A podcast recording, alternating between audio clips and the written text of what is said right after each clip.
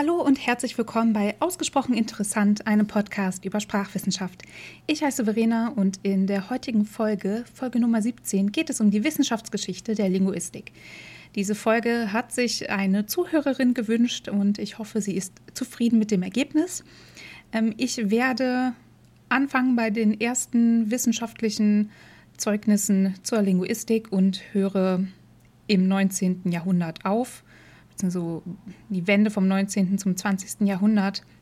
Warum erkläre ich dann später, aber diejenigen von euch, die sich eh schon mit Wissenschaftsgeschichte auskennen, die können sich wahrscheinlich schon denken, was damals passiert ist. Aber ja, gucken wir uns erstmal an, ähm, wie es anfängt und dann arbeiten wir uns so Stück für Stück durch. Also was ist erstmal Wissenschaft? Wissenschaft ist die Gesamtheit des menschlichen Wissens, der Erkenntnisse und Erfahrungen einer Zeitepoche. Und Wissenschaft wird systematisch erweitert, gesammelt, aufbewahrt, gelehrt und tradiert. Es ist in der Wissenschaft essentiell, dass Eigenschaften, kausale Zusammenhänge und Gesetzmäßigkeiten der Natur, Technik, Gesellschaft und des Denkens erfasst werden und fixiert werden in Form von festgelegten Begriffen, Kategorien, Maßeinheiten, Gesetzen, Theorien und Hypothesen. Theorie und Hypothese wird umgangssprachlich anders verwendet als in der Wissenschaft. Ähm, wobei, also gut, Hypothesen spielen in der Umgangssprache meistens keine Rolle. Theorien in der Wissenschaft sind Hypothesen, also Ideen, auf die man durch Beobachtung und durch das Sammeln von Daten kommt, die dann aber so weit überprüft werden mit äh, wissenschaftlichen Methoden. Das heißt, äh, man macht Versuche oder Experimente, soweit das eben geht. Ähm, man sammelt sehr, sehr viele Daten, überprüft die und äh, wenn die dann reproduzierbar sind, dann gelten die als gesichert und dann wird eine Hypothese zur Theorie. In der Umgangssprache ist eine Theorie eben eine Idee, die man hat. Das ist so ein bisschen das, was in der Wissenschaft eine Hypothese ist. Das ist in der Umgangssprache eine Theorie. Also zum Beispiel die Evolutionstheorie, die ist sehr, sehr bekannt. Das ist eben nicht nur irgendwie eine Idee, die jemand hatte, sondern es gibt so wahnsinnig viele Daten, die die Inhalte der Evolutionstheorie stützen, dass die Inhalte der Evolutionstheorie als wissenschaftlich gesichert gelten. Wissenschaft ist immer rational. Das heißt, es geht hier nicht so sehr um irgendwelche Bauchgefühle, sondern eben darum, dass man eine Methodik anwendet, mit der man immer zu reproduzierbaren Ergebnissen kommt. Also wer eine Hypothese formuliert, der muss sie begründen und belegen können. Das wird dann von anderen Wissenschaftlerinnen überprüft in einem sogenannten Peer-Review-Verfahren und dann auch erst akzeptiert, wenn ein Großteil der Peers die Durchführung und Ergebnisse nachvollziehen und reproduzieren kann. Es gibt natürlich am Ende immer noch Ausreißer bei diesen Wissenschaftlerinnen, aber die sollten vielleicht auch mal in sich gehen, warum sie nicht überzeugen konnten. Und das Wort Wissenschaft, das kommt einerseits vom indoeuropäischen Wait, das heißt sehen, und dem althochdeutschen Skaft, das heißt Beschaffenheit oder Ordnung. Der erste Wortbestandteil Wissen deutet ursprünglich das, was man gesehen hat, und schafft, zielt darauf ab, dass das eben einer Ordnung folgt. Beginnen wir mal mit dem Beginn der Wissenschaft. Wann die Wissenschaft angefangen hat, ist unbekannt. Es gibt eine Webseite, die heißt sciencetimeline.net und da wird als erster Punkt der Wissenschaftsgeschichte die Zähmung des Wolfs angenommen. Und zwar wird die datiert auf um 10.000 vor Christus. Es gibt da verschiedene Schätzungen, die auch mehrere 10.000 Jahre voneinander abweichen können. Das ist jetzt für uns irrelevant. Ich kann das nicht beurteilen. Das überlasse ich anderen Leuten. Wir waren jetzt alle nicht dabei, als das erste Tier domestiziert wurde. Aber die Domestikation von Tieren und Pflanzen, denn um 7000 vor Christus folgte dann die Domestizierung äh, des Weizens in Mesopotamien. Ähm, und von dort aus bereitete sich dann der Anbau von Getreide aus ist sicherlich das Ergebnis von Beobachtungen und Versuchen. Wenn wir das jetzt auf die Wölfe nochmal beziehen, da ist es eben so, dass sich vor allem Jungtiere an den Menschen gewöhnen lassen, aber erwachsene Tiere verlieren dann das Interesse an den Menschen oder werden auch einfach dann, die verlieren ihre Zutraulichkeit. Und durch eine bewusste Vermehrung lassen sich gewünschte Eigenschaften mit höherer Wahrscheinlichkeit reproduzieren. Das heißt, wenn man dann äh, besonders zutrauliche Tiere hat, oder auch welche, die auf den Menschen vielleicht dann wenigstens nicht aggressiv reagieren, wenn sie erwachsen sind, sondern da so ein bisschen zeigen, okay, ja, die Nähe zum Menschen ist jetzt nicht das Allerschlimmste, was diesem Wolf jemals passiert ist, dann ist die Wahrscheinlichkeit, dass dessen Nachkommen da ähnlich sind, eben höher. Die gleiche Webseite führt als ersten Punkt, der in dem Fachbereich der Linguistik fällt, die Einführung von Zahlzeichen und Hieroglyphen an. Dazu habe ich auch eine ganze Folge gemacht. Das war Nummer 15, meine ich. Darum hier nur nochmal das Wichtigste in Kürze. Zwischen 3300 und 2850 vor Christus entstanden in Mesopotamien und in Ägypten die ersten Schriftzeichen. Um solche Schriftzeichen zu entwickeln, braucht man schon metalinguistisches Wissen. Das heißt, man muss die Funktion verschiedener Wortbestandteile erfassen, Laute analysieren und repräsentieren können und so weiter. Was genau gefördert ist, ist ein bisschen vom Schriftsystem abhängig. Sicherlich haben Menschen auch schon früher über Sprache nachgedacht und Gesetzmäßigkeiten festgestellt und ein theoretisches Wissen darüber aufgebaut. Vor allem kann ich mir das vorstellen im Zusammenhang mit sprachlichen Unterschieden zu anderen Gruppen, mit denen man Kontakt hatte. Aber dieses Wissen ist eben nicht überliefert und darum für uns heute nicht nachvollziehbar. Bleiben wir mal in Ägypten. Es gibt also jetzt nach dieser Einführung der Schriftzeichen in Ägypten die Möglichkeit, Wissen in einem weiteren Medium als bloß mündlich weiterzugeben. Und das schließt dann ganz verschiedene Themen ein. In Ägypten hat man zu sehr vielen Themen geforscht, unter anderem eben auch über Sprache. Es gab um 1200 vor Christus Übungen zur Grammatik und Lexik. Außerdem wurden ältere Texte in die aktuelle Form oder die damals aktuelle Form des Ägyptischen übersetzt. Das ist wie wenn wir ein Reklamheft kaufen, in dem das Hildebrandslied aus dem 9. Jahrhundert auf der einen Seite steht und die neuhochdeutsche Übersetzung steht dann daneben. Ab der Herrschaft von König Psamtik I., das war im 7. Jahrhundert vor Christus, äh, wurde Griechisch einigen Kindern als Fremdsprache beigebracht. Und später war Ägypten unter griechischer und römischer Herrschaft zu diesem Zeitpunkt war Griechisch dann die Hauptsprache. 642 nach Christus wurde Ägypten durch islamische Araber erobert und daraufhin verbreitete sich das Arabische. Wenige Jahre später bildete sich dann ein islamischer Staat, der sehr schnell anwuchs und aus religiösen Gründen musste die arabische Sprachvariante, in der der Koran verfasst war, erhalten bleiben. Arabisch galt nämlich für die Muslime als die überlegene Sprache. Nun war es aber natürlich so, dass nicht alle Leute, die dem Islam angehörten, dieses klassische Arabisch sprachen oder teilweise sprachen sie auch überhaupt kein Arabisch. Das heißt, man musste sich dann sehr mit der Sprache beschäftigen und fixieren, die, also die Form, die man erwünschte, und das dann auch weiter verbreiten. Die erste arabische Grammatik heißt Al-Kitab, das heißt das Buch, und wurde in der zweiten Hälfte des 8. Jahrhunderts nach Christus von Sibawayh verfasst. Darin behandelt werden unter anderem Phonetik, Morphologie und Syntax, Wortarten und der Unterschied zwischen geschriebener und gesprochener Sprache. Und gerade letzteres finde ich wirklich interessant, dass das schon eine Rolle gespielt hat für den Verfasser. Bei den Wortarten wurden die folgenden unterschieden, nämlich Nomen, Verb und Partikel. Partikel sind so kleine unveränderliche Wörter, die keine Satzglieder bilden. Das ist heutzutage so eine Art Restekategorie, da zählt man irgendwie alles rein, was woanders nicht passt. Die Wörter wurden in Wurzeln und Affixe eingeteilt. Die Laute wurden von der Schrift unterschieden und mit dieser Unterscheidung legte man auch die korrekte Aussprache des Korans fest. In Basra am Persischen Golf entwickelten sich die Grammatikstudien dann weiter. Sie sind aber grundsätzlich immer an den Koran geknüpft. Wir kennen das auch aus Europa.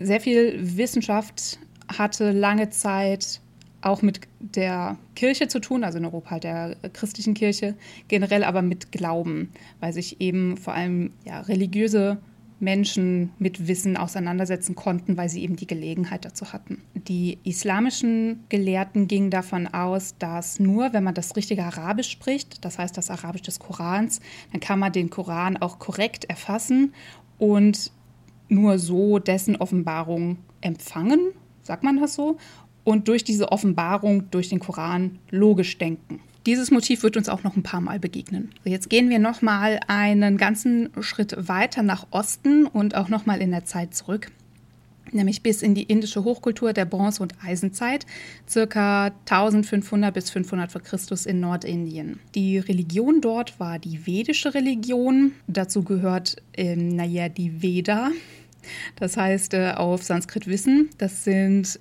religiöse Texte, die zuerst mündlich weitergegeben worden sind und später auch aufgeschrieben wurden, und zwar in der Sprache Sanskrit. Es war für den Glauben sehr wichtig, die, diese Texte genau wiederzugeben, ähnlich wie wir das eben auch beim Koran gesehen haben. Und dann liegt es natürlich nahe, dass man eine linguistische Analyse der Texte vornimmt. Das Studieren des Sanskrit nennt sich aus Sanskrit selber übrigens Vyakarana, das heißt Erklärung. Zwischen dem 4. und 6. Jahrhundert vor Christus, das ist eine lange Zeit, da lebte irgendwann der Grammatiker Panini. Man weiß nicht genau, wann er lebte. Was man aber weiß, ist, dass er die erste bekannte Grammatik der Welt geschrieben hat. Was für ein Mann. Der Titel dieser Grammatik ist Ashtadhyayi, das heißt das Buch der acht Kapitel. Er beschrieb dann in ungefähr 4000 Regeln unter anderem Syntax und Semantik, also Satz- und Bedeutungslehre, und auch Komposita, das sind zusammengesetzte Wörter. Und die Kategorisierung von verschiedenen Komposita, die wird bis heute verwendet. Was er auch beschrieben hat, sind sogenannte Sandhi. Auch diesen Fachbegriff benutzt man heute noch in der Linguistik. Das sind phonologische Veränderungen, die auftreten, wenn Wörter aufeinandertreffen. Das kennt man nicht nur im Sanskrit, das kennt man zum Beispiel auch im Englischen. Ihr wisst ja, wie sich der unbestimmte Artikel verändern kann. Ah, der bestimmte eigentlich auch, aber mein Beispiel ist mit dem Unbestimmten. Je nachdem, welcher Laut danach kommt. Also es ist a Dutchman, aber an Englishman, weil das in der englischen Phonologie nicht erlaubt ist, dass auf a direkt ein Vokal trifft, sondern da muss dann da ein ähm, dieses N noch dazwischen. So, Paninis Analysen sind sehr genau und sehr akkurat, deutlich fortgeschrittener als vieles, was in Europa bis in jüngere Vergangenheit verfasst wurde. Sehr, sehr viele Konzepte, die die westliche Linguistik erst deutlich später, und ich meine deutlich, deutlich später, beschrieb und benannte, hat er bereits gekannt und auch erkannt und beschrieben. Ähm, sein Wissen kam aber nicht aus dem Nichts. Er ist nicht eines Morgens aufgewacht und hat das so begriffen, sondern er hat sich bezogen auf ähm, Menschen, die vor ihm linguistische Überlegungen angestellt haben. Er benennt einige seiner Vorgänger, aber es sind nicht alle Texte überliefert. Ein Jackpot wäre es natürlich, wenn die auch noch irgendwo auftauchen würden, aber ich halte da mal meine Hoffnungen lieber ein bisschen kleiner. Ähm, also einer der Vorgänger, die er erwähnt, ist äh, Jaska. Dieser schrieb die sogenannte Nirukta. Jaska hat sich mit dem Ursprung von Worten, Synonymen, ungewöhnlichen Wörtern in den Veden und dem Aufbau von Wörtern, das heißt mit der Morphologie beschäftigt. So, dann gehen wir mal wieder zurück nach Westen, diesmal nach Europa, nämlich nach Griechenland. Gelehrte werden in Europa ja vor allem mit dem antiken Griechenland verbunden und natürlich dachte man auch hier über Sprache nach. Bekannte Philosophen und auch Dichter wie Platon, die äh, Stoiker und Homer schrieben über viele, viele Themen oder sie sprachen über viele, viele Themen, unter anderem auch Sprache. So Im 8. und im 7. Jahrhundert vor Christus war es so, dass die Sprache für griechische Gelehrte immer im Zusammenhang mit dem Denken und der Wirklichkeit stand. Und Sprache wurde in philosophischen Überlegungen berücksichtigt, aber sie nahm da keine Hauptrolle ein. Man ging damals davon aus, dass Sprache Gott gegeben war oder Götter gegeben war, ähm, statt dass Bedeutungen auf Konventionen beruhten. Die Benennung und die Idee des Genannten galten also als Einheit. Das heißt, die Bezeichnung und das Bezeichnete, zum Beispiel äh, das Wort Tisch und die Vorstellung eines solchen Möbels, wenn ihr an Tisch denkt, galten als eins und waren untrennbar. Das löste sich dann so bis zum vierten Jahrhundert auf. Da sprachen nämlich die Vorsokratiker davon, dass es einen Unterschied gibt zwischen der Vorstellung und dem Namen. Und nach und nach etablierte sich, dass die Benennung von Gegenständen und Konzepten dann doch zufällig war. Das heißt, ein Tisch könnte auch Schlubumbel heißen. Weiß ich jetzt nicht. Irgendwie sowas. Denkt euch was aus. Für die Sophisten, war es dann so, dass äh, Sprache ein Werkzeug dafür war, dem Denken Ausdruck zu verleihen. Und so wurde die Rhetorik geboren. Die Analyse der Semantik, das heißt äh, der Bedeutung und einiger grammatischer Themen wie die drei Genera wurden verfasst. Im Altgriechischen ist es so, dass es wie im Deutschen eben die drei Genera gibt, die wir Maskulinum, Femininum und Neutrum nennen. Und da hat man dann zum ersten Mal soweit wir wissen, systematisch drüber nachgedacht und das eben fixiert. Der nächste Meilenstein war dann die Begründung der Etymologie, das heißt der Wortherkunft durch Platon. Etymos heißt wahr und Logia heißt Lehre, das heißt die Lehre des Wahren. Und äh, Platon ergründete die ursprüngliche Bedeutung von Wörtern, da er darin den Schlüssel zur Wahrheit sah. Er ging also davon aus, wenn man weiß, woher ein Wort kommt, dann erkennt man so die wahre Essenz des Ganzen. Er hat aber auch den Grundstein für die Semiotik gesetzt, indem er eine Dreiteilung des sprachlichen Zeichens aufstellte.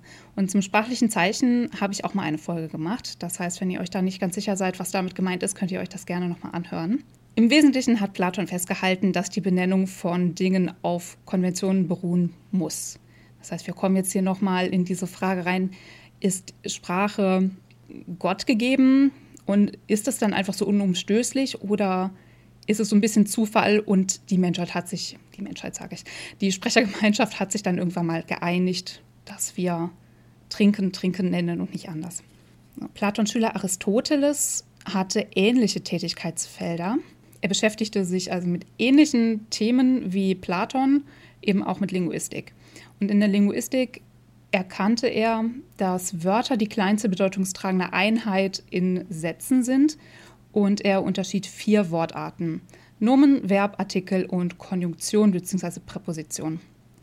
Für ihn war der Satz ein Ausdruck eines vollständigen Gedankens.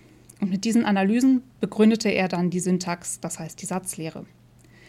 Er war aber in erster Linie einfach ein Philosoph und kein Sprachwissenschaftler und darum standen für ihn Rhetorik und Logik im Vordergrund.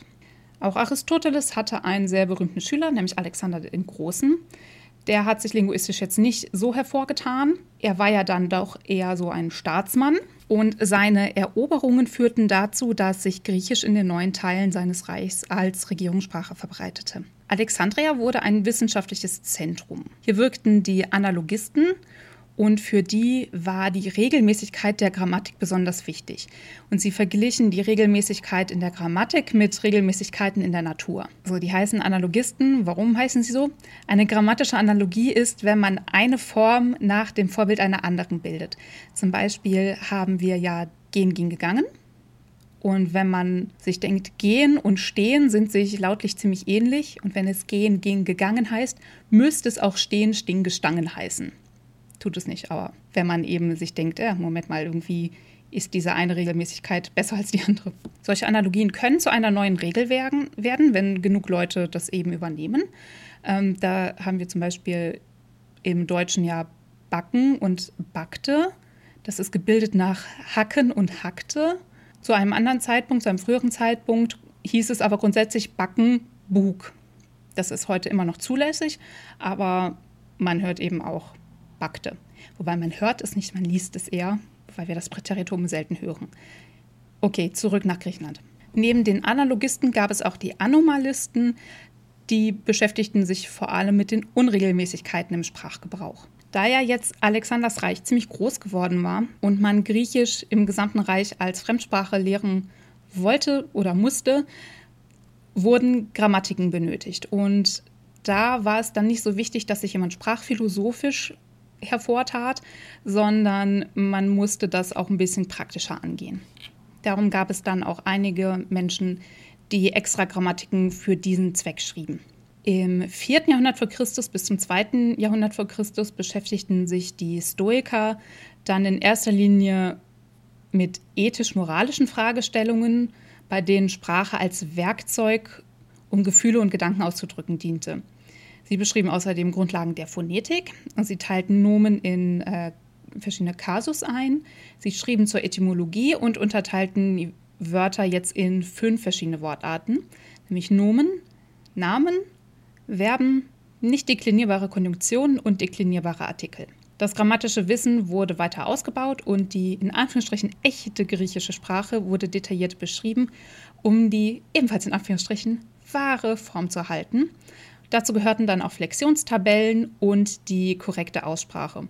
Das erinnert ja jetzt wieder sehr an die islamischen Gelehrten, von denen wir eben gehört haben, und auch an die vedischen Gelehrten, für die es ja eben auch sehr wichtig war, ähm, zu fixieren, wie die Texte auszusprechen sind. Und beeinflusst durch die griechischen Gelehrten begann man in, im Römischen Reich so um 169, 168 für Christus die linguistische Forschung an der lateinischen Sprache.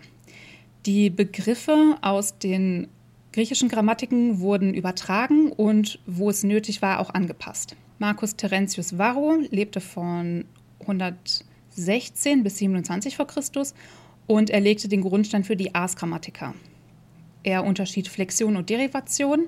Flexion bedeutet, dass man zum Beispiel bei Verben, je nachdem, welche Person, welches Tempus man hat, die Endung verändert ähm, oder auch, wenn man bei Nomen Kasus und Numerus auch mit Endungen beispielsweise markiert. Und Derivation ist, wenn man die Wortart durch eine Endung verändert. Zum Beispiel haben wir das Nomen Glück, aber mit der Endung lich machen wir glücklich draus und glücklich ist ein Adjektiv. Varro beschrieb auch Etymologien und beschäftigte sich mit der Syntax und übertrug mathematische analogische Formeln auch auf die Sprache. Äh, seine Schriften sind aber nur teilweise erhalten. Nach ihm wurden dann Aelius Donatus und äh, Princianus Caesariensis in Sachen Grammatik tätig. Und diese Grammatiken wurden auch für den Sprachunterricht genutzt. Rom hatte nämlich öffentliche Schulen, durch die die Kinder schon früh Latein lernen konnten und früh mit der römischen Kultur konfrontiert wurden. Wir wissen ja, dass das Römische Reich sich sehr schnell von Italien aus sehr weit ausgebreitet hat und dass dann die Kinder dort nicht unbedingt Latein als Muttersprache sprachen, aber sie waren eben eingebettet in dieses ganze System des Römischen Reichs und haben in der Schule systematisch Latein gelernt. Es war übrigens den Menschen im antiken Rom und im antiken Griechenland schon bewusst, dass ihre Sprachen durchaus viele Gemeinsamkeiten haben, aber sie haben eben auch die Notwendigkeit gesehen, so wie wir das ja äh, gerade bei Varro äh, mal kurz angesprochen haben, dass man nicht alle Konzepte so eins zu eins aufeinander übertragen kann, sondern dass da ein bisschen Anpassung vonnöten ist. Das Römische Reich zerfiel, aber Latein blieb auch nach dem Ende des Römischen Reichs die Sprache der Gelehrten. Es wurde halt nur nicht mehr als Muttersprache gesprochen. Es blieb aber die Lingua Franca in Europa, zumindest noch für lange Zeit. Das Latein, was die Gelehrten sprachen, das veränderte sich im Laufe des Mittelalters. Die Grammatiken von Donatus und Priscianus blieben noch lange die Standardwerke zum Erlernen des Latein. Man sieht aber in mittelalterlichen Schriften, unter anderem durch Glossen, dass die Mönche, die die Schriften verfasst haben, ab und zu so kleine ja, Merkhilfen brauchten, ähm, genau, also Glossen sind so kleine Randnotizen in Schriften, in denen dann zum Beispiel äh, lateinische Wörter in die Sprache des Mönchs, der sie eben verfasst hat, zu übersetzen oder auch den Text zu kommentieren. Das war offensichtlich nötig und ich finde das irgendwie beruhigend, dass so ein mittelalterlicher Mönch auch manchmal noch mal was nachgucken musste und sich notieren musste, was das heißt. Ab dem 10. Jahrhundert verbreitete sich die Beschäftigung mit Aristoteles Werk unter europäischen Gelehrten und damit auch der Logik. Ähm, man wandte Aristoteles Gedanken zur Logik auf das Lateinische an. Was auch in Europa generell sehr weit verbreitet war, war, dass man immer versucht hat, die Herkunft von Wörtern in Sprachen, die nicht Latein waren, ans Lateinische anzuknüpfen, egal ob es da wirklich eine Verbindung gab oder nicht. Man hat ja auch immer versucht, irgendwelche Stammbäume an zum Beispiel Aeneas anzuknüpfen, auch wenn das manchmal rechnerisch einfach nicht aufging. Aber es war eben für die Menschen im Mittelalter, beziehungsweise für die Gelehrten im Mittelalter, ähm, ja, ein großes Bedürfnis. Es gab eine Bewegung der sogenannten Modisten. Sie sagten, dass alle Menschen eine identische Wahrnehmung der Wirklichkeit haben und dass die Sprache die Wirklichkeit auf eine bestimmte Art und Weise, also lateinisch Modi, widerspiegelt. Die Modi des Seins entsprechen denen der Gedanken und denen der Bezeichnungen. Die Eigenschaften eines Dinges finden sich in den Gedanken und Wörtern wieder. So, wenn man davon ausgeht, dass alle Menschen die Wirklichkeit wirklich gleich wahrnehmen und dass die Sprache das widerspiegelt, muss man folglich auch davon ausgehen, dass alle Sprachen im Grunde identisch aufgebaut sind. Sonst fällt diese ganze Überlegung der Modisten zusammen. Und sie fällt auch zusammen. Denn heute wissen wir, dass Menschen ihre Umwelt und auch sich selbst teilweise wirklich drastisch unterschiedlich wahrnehmen können. Und auch, dass sprachliche Universalien hm, weniger eindeutig sind, als man das im Mittelalter vermutete. Es gibt eine ganze Reihe von sprachlichen Universalien, die festgehalten sind. Die meisten lauten aber in etwa so, wenn eine Sprache Eigenschaft A hat, hat sie mit einer hohen Wahrscheinlichkeit auch Eigenschaft B. Und sprachliche Universalien lauten nie, alle Sprachen haben Eigenschaft C. Und diese Eigenschaften in den Universalien, die können zum Beispiel die Phonologie oder die Satzstellung betreffen. 1150 verfasste Petrus Hilje einen Kommentar mit philosophischen Begründungen für Wortarten. Das heißt, dieses Thema Wortarten, ihr merkt schon, das verlässt uns jetzt auch ähm, erstmal nicht mehr. Es gab sehr viele unterschiedliche Vorstellungen davon, welche Wortarten es gibt. Das unterscheidet sich auch von dem, was man heute ansetzt. Und Petrus Helje äh, knüpfte das eben an philosophische Überlegungen an. Vom 11. bis zum 14. Jahrhundert war die sogenannte Scholastik eine weit verbreitete wissenschaftliche Strömung. Ähm, Scholastik kommt aus dem Altgriechischen, es wurde ins Lateinische übernommen und bedeutet zur Schule gehörig. Und die Scholastik ähm, orientierte sich sehr stark an Aristoteles. Das, ihr merkt auch, ähm, Aristoteles wurde quasi wiederentdeckt und alle seine Überlegungen wurden so in neue Bereiche gebracht.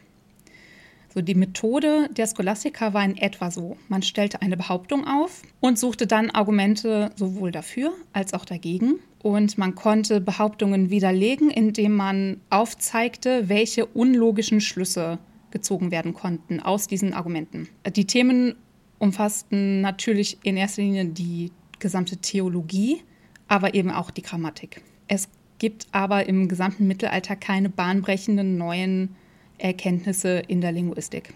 In der Renaissance verlor dann die Kirche an Einfluss, blieb aber natürlich stark. Das sehen wir ja bis heute in verschiedenen Kulturkreisen unterschiedlich deutlich.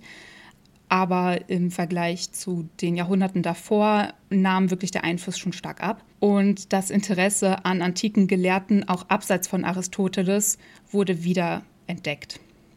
Latein blieb eine Sprache der Bildung, die auch weiterhin gepflegt wurde, aber es erschienen mehr und mehr Schriften auch in anderen Sprachen.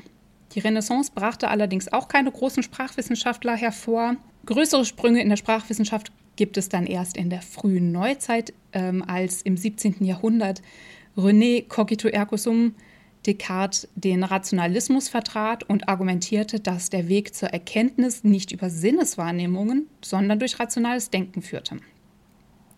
Für die Sprache heißt das, dass sie ein Zeichen der Intentionalität ist, die dem Menschen zu eigen ist und ihn vom Tier unterscheidet. Descartes beschäftigte sich mit der Idee, wie eine Universalsprache aussehen könnte, die von allen Menschen genutzt werden kann, die auch keine grammatischen Unregelmäßigkeiten hat und damit das Denken einfacher machen soll. Denn er legte ja einen sehr, sehr großen, einen sehr großen Wert auf das rationale Denken weil er eben fest davon überzeugt war, dass man so zur Erkenntnis kommt. René Descartes war allerdings nicht der Erste mit einer Idee zur Universalsprache. Ähm, es gibt eine Schrift vom Jahrhundert davor quasi. Da formulierte Franziskus Sanctius, ein spanischer Philologe, schon Ideen dazu, grammatische Strukturen rational zu erklären und Universale zu finden. So, die Ideen zur Universalsprache, wie die aussehen soll, welche Universalien es gibt oder geben sollte, wurden in der sogenannten Grammatik von äh, Port Royal aufgegriffen. Nur war das Problem, dass man eben nicht sehr viele Sprachen als Vorbilder in diese Überlegung mit einbeziehen konnte, weil so viele Sprachen gar nicht detailliert beschrieben waren oder auch die Gelehrten, die eben daran arbeiteten, andere Sprachen auch nicht konnten. Es gab eine Handvoll von europäischen Sprachen, die als Vorbild dienten, nämlich Französisch, Italienisch, Latein und Griechisch und außerdem Hebräisch. Das war natürlich in Europa auch bekannt durch das Judentum. Und einen weiteren Schönheitsfehler hat diese ganze Idee auch, nämlich wissen wir auch heutzutage, dass Sprache und Denken voneinander unabhängig sind. Da habe ich auch letztens erst im Podcast Lingthusiasm ein Interview gehört mit einer Professorin für Neurolinguistik, meine ich. Jedenfalls arbeitet sie am MIT und äh, sie hat beschrieben, dass man heutzutage weiß, also das kann man durch äh, Gehirnscans herausfinden, dass Leute mit die selbst dass selbst Leute mit starken Aphasien, das heißt neurologischen Schäden, durch die sie ihre Sprachfähigkeit teilweise oder ganz verloren haben, ähm, oft immer noch komplexe logische Rätsel lösen können oder sie können auch so Dokus machen und so. Und man sieht eben auch die Sprachverarbeitung und das Denken, das, das findet in unterschiedlichen Regionen im Hirn statt. Das heißt, es ist wirklich kein großer, da gibt es keinen großen signifikanten Zusammenhang zwischen diesen Bereichen. Aber in der Folge zur Sapir-Whorf-Hypothese habe ich da schon mal drüber gesprochen. So, kommen wir nochmal zur Grammatik von Port-Royal. Äh, da wurden Wortarten, Syntax und Semantik behandelt. Hervorzuheben ist, dass Substantiv und Adjektiv unterschieden werden. Außerdem haben die Verfasser der Grammatik von Port-Royal festgestellt, dass es einen Unterschied gibt zwischen der konnotativen und der denotativen Bedeutung. Die denotative Bedeutung ist die wertneutrale Bedeutung eines Worts, zum Beispiel Herz oder Schwein. Das heißt, wenn man das Herz wirklich einfach nur als dieses Organ ansieht und das Schwein halt das Tier, das Schwein. Und die Konnotation, das Wort ist ja, denke ich, geläufig, äh, das ist die wertende Mit- oder Nebenbedeutung eines Wortes. Egal, ob das jetzt positiv oder negativ ist. Also das Herz kann, oder der Begriff Herz kann nicht nur das Organ beschreiben, sondern das kann auch ein Symbol für die Liebe sein. Und ähm, unter einem Schwein kann man je nach Kontext auch zum Beispiel einen unanständigen Menschen verstehen. Und die Konnotation ist zudem auch noch individuell unterschiedlich oder hat das Potenzial, individuell unterschiedlich zu sein. Und hier wurde eben festgestellt, äh, Moment, eine Nebenbedeutung kann eben mitschwingen. Es gibt auch hier schon Ansätze von Oberflächen- und Tiefenstrukturen. Das würde jetzt hier zu weit führen, das detailliert zu erklären. Das mache ich bestimmt mal ein andermal. Hier nur kurz. Das, ist, das sind Begriffe, die auch heutzutage in der generativen Grammatik gebräuchlich sind. Sie gehen auf Noam Chomsky zurück. Und ich habe auch ein Beispiel, um das so ein bisschen zu illustrieren. Also manche Äußerungen sind nicht eindeutig zu verstehen. Zum Beispiel, wenn wir mal nehmen die Wahl des Vorsitzenden. Dann ist erstmal nicht ganz klar, wird hier ein Vorsitzender gewählt oder hat der Vorsitzende eine Wahl getroffen? Ohne mehr Kontext wissen wir das nicht. Hier ist also die Oberflächenstruktur mehrdeutig, aber hinter jeder Lesart, das heißt, ob ihr das jetzt interpretiert als ähm, es wird ein Vorsitzender gewählt oder der Vorsitzende hat eine Wahl getroffen, ähm, dann stehen da unterschiedliche Tiefenstrukturen. Also die Grammatik von Port Royal war die erste Universalgrammatik und dieses Thema der Universalgrammatik lässt die Linguistik auch bis heute nicht los. Wie gesagt, da gehen wir gerne irgendwann mal ein bisschen mehr in die Tiefe. Mm, ich bin keine Expertin für Universalgrammatiken. Das ist auch jetzt hier, das ist relativ komplex, ähm, ist auch ein sehr umstrittenes Thema in der Linguistik. Ich denke aber, es wird so ein bisschen klar, welche Konzepte damals schon erkannt wurden und worüber man sich so Gedanken gemacht hat. So, dann wisst ihr sicherlich auch, wenn ihr schon so ein bisschen Ahnung habt von Wissenschaftsgeschichte, dass äh, Descartes auf der einen Seite stand und das logische Denken in den Vordergrund stellte und quasi das Gegenteil von ihm oder das Gegenteil von seiner Überlegung waren die Überlegungen von englischen Gelehrten wie Francis Bacon und John Locke, die den Empirismus vertraten. Empirismus bedeutet, dass man die sinnliche Empfindung und Erfahrung als Grundlage zur Erkenntnis sieht. Das heißt, sie waren der Meinung, dass man Erkenntnisse aus Experimenten ziehen soll, statt aus langen Denkprozessen.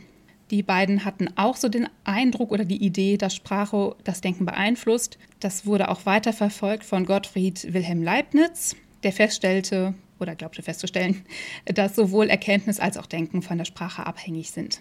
dann kommen wir jetzt so in quasi in unsere letzte Etappe ins 19. Jahrhundert. Das heißt, es ist wieder ein relativ großer Sprung, aber ähm, in Sachen Linguistik gab es dann nicht viel Neues, sondern man hat eigentlich immer diese alten Ideen, die es teilweise eben schon seit der Antike gab, immer ein bisschen so weiter diskutiert, ein bisschen für und wieder abgewegt. Aber ähm, es gab jetzt keine großen Sprünge. So, jetzt befinden wir uns im 19. Jahrhundert. Und wie viele andere Wissenschaften entstand die eigentliche Linguistik halt im 18. und 19. Jahrhundert. Und zwar äh, war es bei der Linguistik so, die erste etablierte Fachrichtung, die es gab, war die Fachrichtung, auf die ich mich im Studium selber spezialisiert habe, die historisch vergleichende Sprachwissenschaft. In der historisch vergleichenden Sprachwissenschaft geht es darum, Sprachen miteinander zu vergleichen. Ach, echt jetzt. So, und über die Gemeinsamkeiten und Unterschiede Rückschlüsse auf den Ursprung zu ziehen. Zu diesem Zeitpunkt waren größere europäische Sprachen schon ganz gut beschrieben. Mit größer meine ich, dass es entsprechend viele SprecherInnen gab. Also Deutsch war gut beschrieben, Französisch, Spanisch, Italienisch und so weiter. Aber eben kleinere Sprachen, also die Sprachen von kleineren äh, Gemeinschaften nicht. Und Gelehrte hatten zu dem Zeitpunkt ja auch schon einen ziemlich guten Überblick über das, was Grammatik so hergeben kann und auch über Phonologie wussten sie schon Bescheid. Das war ja alles nichts Neues. Und dieses Wissen hat man auch für Missionen gebraucht, denn als guter Christ des 18. und 19. Jahrhunderts musste man den christlichen Glauben und die westliche Kultur natürlich verbreiten und dazu gehörte eben auch dazu gehörten auch Lateinkenntnisse. Die Missionare, die strömten dann so in alle Welt aus und die versuchten auch die Sprachen der Menschen, die sie missionierten, zu beschreiben, aber eben mit den Fachtermini, die man auf Latein und Griechisch anwenden kann. Und dann stößt man wirklich schnell an seine Grenzen. Das heißt, es gibt auch noch aus dem aus diesem Zeitraum Schriften, wo ich mir auch sicher bin, viele Missionare haben da nach bestem Wissen und Gewissen beschrieben, was sie beschreiben konnten aber sie hatten eben nicht so die Möglichkeiten, die wir heute zum Beispiel hätten. Und sie hatten auch nicht die gleiche Intention, wie wir die heute vielleicht hätten. Sie waren einfach anders sozialisiert. So, und die Gebrüder Grimm, die sammelten bekanntlich nicht nur Märchen, sondern die interessierten sich auch für die Sprachwissenschaft, vor allem Jakob Grimm, und äh, begründeten die Germanistik als akademisches Fach. Vielen Dank an die Herren Grimm. Im Jahr 1808 spielte Altindisch, was wir ja anfangs in der Folge schon mal hatten, zum ersten Mal eine größere Rolle in Europa, obwohl Missionare schon im 16. Jahrhundert auf ein paar Gemeinsamkeiten zwischen Altindisch, Latein und Griechisch hingewiesen haben. Ich habe hier so ein paar einzelne Beispiele. Fangen wir mal an mit dem Wort für Mutter. Das Altindisch Matar, Griechisch Meter, Lateinisch Mater. Aber vielleicht habt ihr schon mal gehört, dass das Wort für Mutter sich weltweit in den meisten Sprachen ähnelt. Dann gucken wir uns mal was anderes an. Also das Wort für Neffe oder Enkel oder Nachkomme ist auf Altindisch Napat, Griechisch Nepodes, Lateinisch Nepos. Oder das Wort für du, das zweite Personalpronomen Singular, äh, ist auf Altindisch Twam, auf Griechisch, im dorischen Griechisch Tu und Lateinisch auch Tu. Schaf heißt auf Altindisch Avi, auf Griechisch Ovis, Latein auch Ovis Gut, da könntet ihr jetzt sagen, ist alles Zufall. Glaub mir, es gibt ganz, ganz viele solche Ähnlichkeiten. Und äh, da wurde man dann in Europa schon hellhörig. Im Jahr 1808, das habe ich ja schon erwähnt, da erschien ein vergleichendes Werk, das Sanskrit, Griechisch, Latein und Persisch verglich, von Friedrich Schlegel. Der Titel war Über die Sprache und Weisheit der Indier. Ja, das hieß wirklich India. Ich habe mich nicht verschrieben, das sagte man damals so. Er stellte auch Verknüpfungen zu anderen europäischen Sprachen dar ähm, und bewies damit die Verwandtschaft dieser Sprachen. Der Friedrich hatte auch einen Bruder, das war August Wilhelm Schlegel, und er baute auf Friedrichs Forschungen drei Sprachtypen auf: isolierend, agglutinierend und flektierend. Äh, wobei er isolierende Sprachen auch analytisch nannte und agglutinierende und flektierende wurden zusammengefasst als synthetische Sprachen. Ich gehe gleich näher darauf ein, was das alles soll. Bevor Sanskrit so in den Fokus gerückt wurde, galt der Sprachursprung im Hebräischen. Das ist natürlich, wie ihr euch das vorstellen könnt, religiös motiviert. Aber da die Zeugnisse des Altindischen so alt waren und die Gemeinsamkeiten mit den meisten europäischen Sprachen wirklich nicht von der Hand zu weisen waren, Sanskrit ist auch nah verwandt mit Persisch. Da musste dieses Bild einfach korrigiert werden. 1816 untersuchte Franz Bopp das Konjugationssystem des Sanskrit mit dem Konjugationssystem des Griechischen, Lateinischen, Persischen, Slawischen und Germanischen.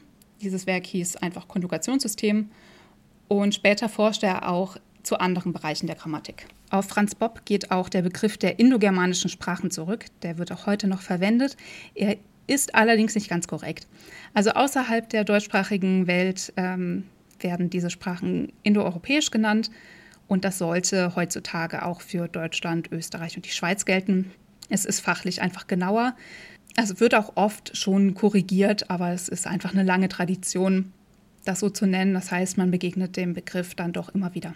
Im Jahr 1818 äh, veröffentlichte Rasmus Rask, der hieß wirklich so, ein Werk äh, namens Undersøgelse um det gamle nordiske eller islandske sprogs oprindelse. Das heißt, Untersuchung zum Ursprung der altnordischen oder isländischen Sprache. Rask war Däne. Äh, das ist ein Werk über die nordgermanischen Sprachen, äh, vor allem Isländisch. Es werden aber auch andere Sprachen Europas berücksichtigt. Rask stand in Kontakt mit Jakob Grimm. Ähm, sie tauschten sich halt viel über ihre Forschungen aus. Rask beschrieb systematische Lautverschiebungen, die Grimm in seine Forschungen zur deutschen Grammatik mit einbezog. Und aus diesen Beobachtungen schloss Rask, dass Sprache sich wie ein Organismus verändern und weiterentwickeln konnte. Das war wirklich neu. Also im 19. Jahrhundert waren Gelehrte der Ansicht, dass alle Entwicklungen teleologisch seien, das heißt, dass sie zielgerichtet waren.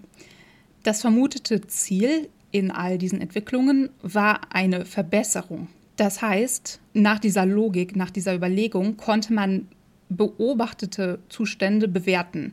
Das heißt in Bezug darauf, wie weit fortgeschritten diese äh, Verbesserung schon war. Das ist ein Riesenunterschied zu allen Jahrhunderten davor.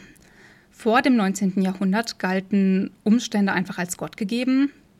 Aber im 19. Jahrhundert hatten wir ja in der westlichen Welt schon 100 Jahre lang die Aufklärung und weiterentwickelte naturwissenschaftliche Forschungen, die dieses Bild ins Wanken brachten. Und vor allem Darwins Evolutionstheorie erschütterte die Welt. Und die Erkenntnisse, die, die Darwin ähm, erlangt hatte, die rückten die Entwicklung von einem Zustand in den anderen wirklich in den Vordergrund. Platt gesagt, wenn man jetzt ein männlicher weißer Forscher war aus Europa oder auch ähm, aus Nordamerika, dann konnte man sich natürlich einfach hinstellen, dann über so eine Kolonie in Übersee gucken und sagen, ja, doch, also insgesamt lässt sich feststellen, wir sind hier schon die Besten, weil wir am weitesten entwickelt sind. Und diese menschenverachtende Betrachtungsweise machte natürlich, leider, auch für die Linguistik keinen Halt. Der deutsche Universalgelehrte Alexander von Humboldt vertrat auch die Position, dass Sprache das Denken beeinflusst und zu unterschiedlichen Weltanschauungen führt. Humboldt war wirklich sehr gelehrt, auch in, hm, auch in Sachen Sprache. Er kannte eine Reihe von Sprachen, auch ähm, von außerhalb Europas und des Mittelmeerraums, äh, sowie antike Sprachen. Und er arbeitete sprachvergleichend und sprachhistorisch. Die Methodik war auch nicht schlecht, aber die Schlüsse, die Humboldt gezogen hat, die sind heute nicht mehr zu vertreten. Humboldt beschrieb und verglich Sprachen verschiedener morphologischer Typen auf Basis von Schlegels Arbeiten. Das bedeutet also, man betrachtet die Zusammensetzung von Wörtern, wie das in verschiedenen Sprachtypen vereinfacht gesagt gemacht wird. Natürlich gibt es da von Sprache zu Sprache noch Unterschied und auch innerhalb von Sprachen gibt es verschiedene Methoden. Ja, ja. Ich nehme mal wieder mein Beispielwort Tisch. Ich komme nicht davon los. Also Tisch heißt Tisch. Ja. Und das, wenn ich sage Tische, dann kann man das aufteilen in Tisch und Ö. Und das Ö markiert den Plural einerseits und den Nominativ oder den Akkusativ, je nachdem, äh, andererseits. Deutsch ist wie Latein, Griechisch und andere Sprachen, vor allem in Europa eben, eine flektierende Sprache. Das heißt, ähm, grammatische Funktionen werden in Affixen, das heißt in Vor- und Nachsilben ausgedrückt und diese Silben können mehrere Informationen gleichzeitig enthalten, so wie das eben bei Ö ist. Im Kontext, zum Beispiel bei Tisch oder Tische, ist Plural drin, also da ist Numerus drin und äh, der Kasus. Aber wenn ich das Ö an Verb dranhänge, dann je nachdem kann es auch unterschiedliche Informationen enthalten. So, das sind die flektierenden Sprachen. Die nächste Kategorie, die Humboldt formuliert hat, sind die agglutinierenden Sprachen.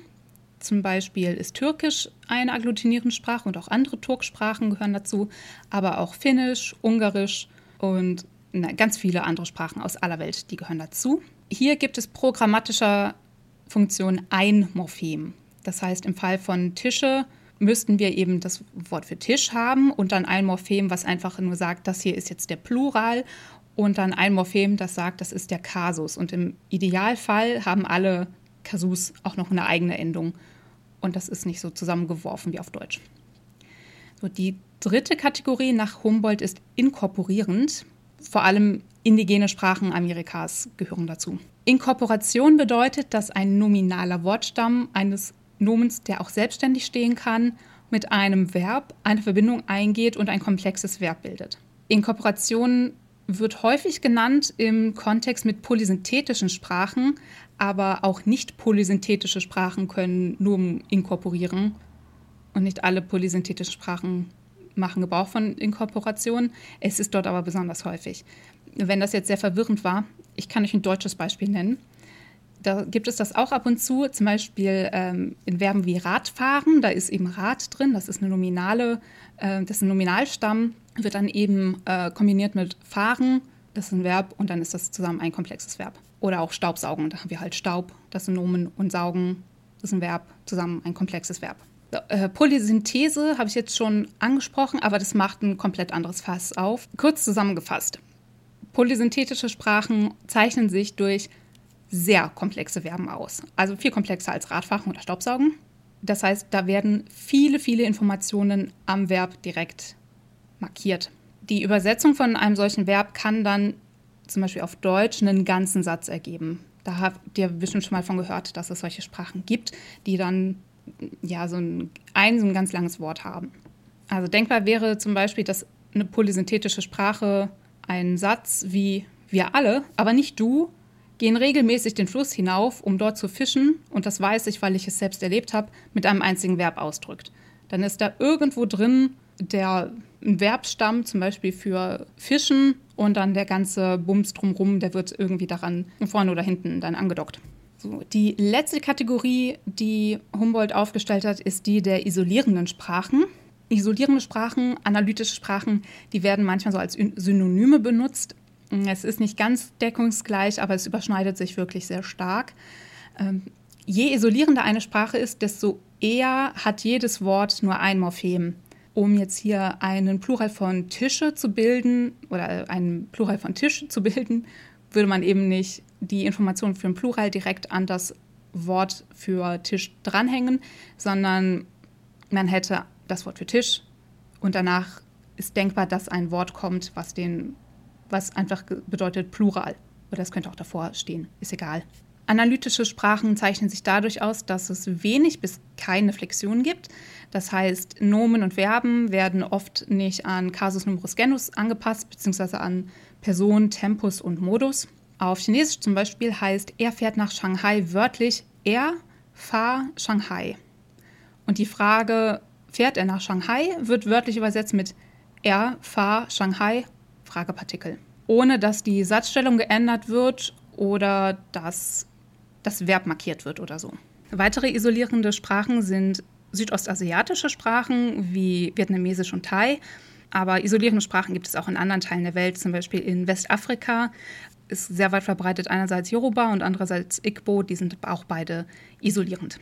So, in Humboldts Augen war es so, dass diese vier Kategorien in der Reihenfolge die ich euch gerade vorgestellt habe, dass sie da eine Hierarchie gebildet haben. Also ganz oben stehen europäische flektierende Sprachen und ganz unten isolierende Sprachen.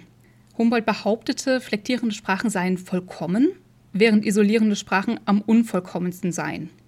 Und die beiden anderen Kategorien, die waren halt in ihrer Entwicklung vom Unvollkommenen zum Vollkommenen schon etwas weiter. Und dahinter steckt keine rationale Begründung. Das ist einfach nur Rassismus. Und wenn wir uns jetzt nochmal in Erinnerung rufen, dass Humboldt überzeugt war, dass Sprache das Weltbild beeinflusst, dann bedeutet das, dass nach dieser Vorstellung nicht Weiße, die ja keine vollkommene europäische Sprache sprechen, das in Anführungsstrichen natürlich nur, ähm, dass die gar nicht auf das geistige Niveau von Weißen kommen, die zum Beispiel Französisch oder Deutsch oder so sprechen. Jetzt mal ganz nüchtern betrachtet, warum soll die Vollkommenheit in verschmolzenen Morphemen stecken? Also da ist ja das ist ja rational überhaupt nicht zu motivieren. Äh, die moderne Linguistik lehnt solche Hierarchien und Wertungen natürlich ab. Aber im 19. Jahrhundert waren hierarchische Kategorien der Standard. Man hat wirklich alles eingeteilt. Auch Männer und Frauen. Ähm, die Debatte, ob Frauen überhaupt Menschen sind, endete irgendwann im 19. Jahrhundert mit ja, irgendwie schon, aber halt schlechte. Und heute geht man in eigentlich allen wissenschaftlichen Disziplinen von viel mehr Spektren aus, als man sich das damals überhaupt nur vorstellen konnte. Diese morphologischen Typen gibt es bis heute. Man benutzt diese äh, Begriffe auch noch, aber nach heutigen Erkenntnissen ist es eben auch so, dass die sich gar nicht so eindeutig einteilen lassen, wie Humboldt und seine Zeitgenossen sich das vorgestellt haben. Ähm, denn morphologische Typen befinden sich, ja, ahnt es bereits, auf einem Spektrum. Englisch zum Beispiel ist stärker isolierend als Deutsch ähm, und Schwedisch hat so in manchen Aspekten so ein bisschen so einen agglutinierenden Charakter, weil man da viele Formen Morphem für Morphem analysieren kann. Eine Sprache, die sehr nah mit Schwedisch verwandt ist, ist Dänisch. Da kann man das überhaupt nicht. Da ist wirklich sehr viel verschmolzen. Aber sowohl Englisch als auch Deutsch, als auch Schwedisch, als auch Dänisch gelten als flektierend. So, populärwissenschaftlich sind ja auch diese ganz langen Wörter, zum Beispiel aus dem Finnischen bekannt, aber in vielen Fällen sind die genauso künstlich herbeigeführt wie diese ewig lang zusammengesetzten Wörter des Deutschen. Irgendwie mit Donau, Schifffahrts, irgendwas, noch so 25 Sachen. Also das heißt, nur weil das Potenzial da ist, bestimmte Formen zu bilden, muss das nicht heißen, dass die SprecherInnen darauf auch zurückgreifen. So, mit einer Sache hatte Humboldt recht. Sprachen können ihren morphologischen Typ wechseln, aber das geschieht nicht mit dem Ziel, am Ende flektierend zu sein. Es ist gar kein Ziel vorgegeben. Also durch Sprachwandel können Markierungen entweder aufgebaut werden oder abgebaut werden. Zum Beispiel das Urgermanische hatte mehr Flexion als das heutige Deutsch und damit natürlich auch mehr Flexion als das moderne Englisch. Finnisch ist im Moment im Begriff, einige Kategorien abzubauen, aber andere Kategorien, wie zum Beispiel einen Artikel aufzubauen, wahrscheinlich durch schwedischen und englischen Einfluss. Bei Grönländisch ist auch so. Grönländisch ist kategorisiert als polysynthetische Sprache ist aber stark beeinflusst worden durch Dänisch, da baut sich auch einiges ab.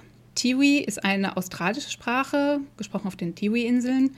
Ähm, seit dem Kontakt mit den Europäern hat sich Tiwi von einer polysynthetischen zur isolierenden Sprache gewandelt. So, Humboldt war natürlich nicht der Einzige, der diese Ansichten vertreten hat, aber er ist eben sehr bekannt. Also ich habe es eben schon mal erwähnt. Klar, diese Menschen wurden anders sozialisiert, als wir das heute werden, aber das macht eben die Taten und die Äußerungen nicht ungeschehen und darum finde ich es auch wichtig, diese Probleme äh, zu erkennen, zu benennen und es heute dann bewusst besser zu machen. Mir ist auch klar, dass ich jetzt nur einen Überblick über die Wissenschaftsgeschichte geben konnte. Ich habe eben auch versucht, so ein paar ähm, verschiedene Kulturkreise mit einzubeziehen, aber ich hatte ehrlich gesagt nicht zu so vielen dann auch Quellen. Also ich denke aber, dass auch noch andere Kulturen durchaus über Sprache, Sprachursprung, Wortarten und so weiter nachgedacht haben und das auch irgendwie äh, festgehalten haben. Wenn ihr irgendwie mehr Informationen habt, dann gerne her damit. Also ich habe irgendwie so eine vage Erinnerung, dass im alten China, aber ich, kann, ich könnte euch jetzt leider nicht mal sagen, in welchem Jahrhundert, ähm, da gab es ähnliche Vorstellungen wie auch in Griechenland, was eben die Beziehungen zwischen ähm, dem Bezeichnenden und dem Bezeichneten betrifft. Wer da irgendwie was Interessantes zu weiß, lasst mir das gerne zukommen. Ich danke euch vielmals fürs Zuhören. Es war jetzt eine längere Folge, aber ich hoffe, es war interessant für euch. So nach und nach werde ich dann neuere Theorien aus dem 20. Jahrhundert mal besprechen und auch so einordnen, wie die heutige Linguistik das sieht. Es tut sich auf jeden Fall wirklich wahnsinnig viel im 20. Jahrhundert, wie ja auch in anderen Wissenschaften. Aber für heute soll es das gewesen sein. Ihr dürft mich auch sehr gerne äh, auf Social Media besuchen. Bei Twitter heiße ich ausinteressant. Auf Instagram heiße ich ausgesprochen interessant und meinen Blog findet ihr unter ausgesprocheninteressant.wordpress.com. Dort gibt es eine Literaturliste mit meinen Quellen. Ich verlinke euch auch so ein paar andere Sachen, zum Beispiel einen vedischen äh, Gesang, bei dem ihr dann merkt, wie in welcher Form diese Texte wiedergegeben werden. Dann seht ihr auch oder hört ihr auch, warum es so wichtig war, dass man das eben in einem Strichen korrekt macht. Und dann wünsche ich euch noch einen schönen Tag oder Abend oder Nacht, je nachdem, wann ihr das hört. Und hoffe, dass wir uns beim nächsten Mal wieder hören. Tschüss!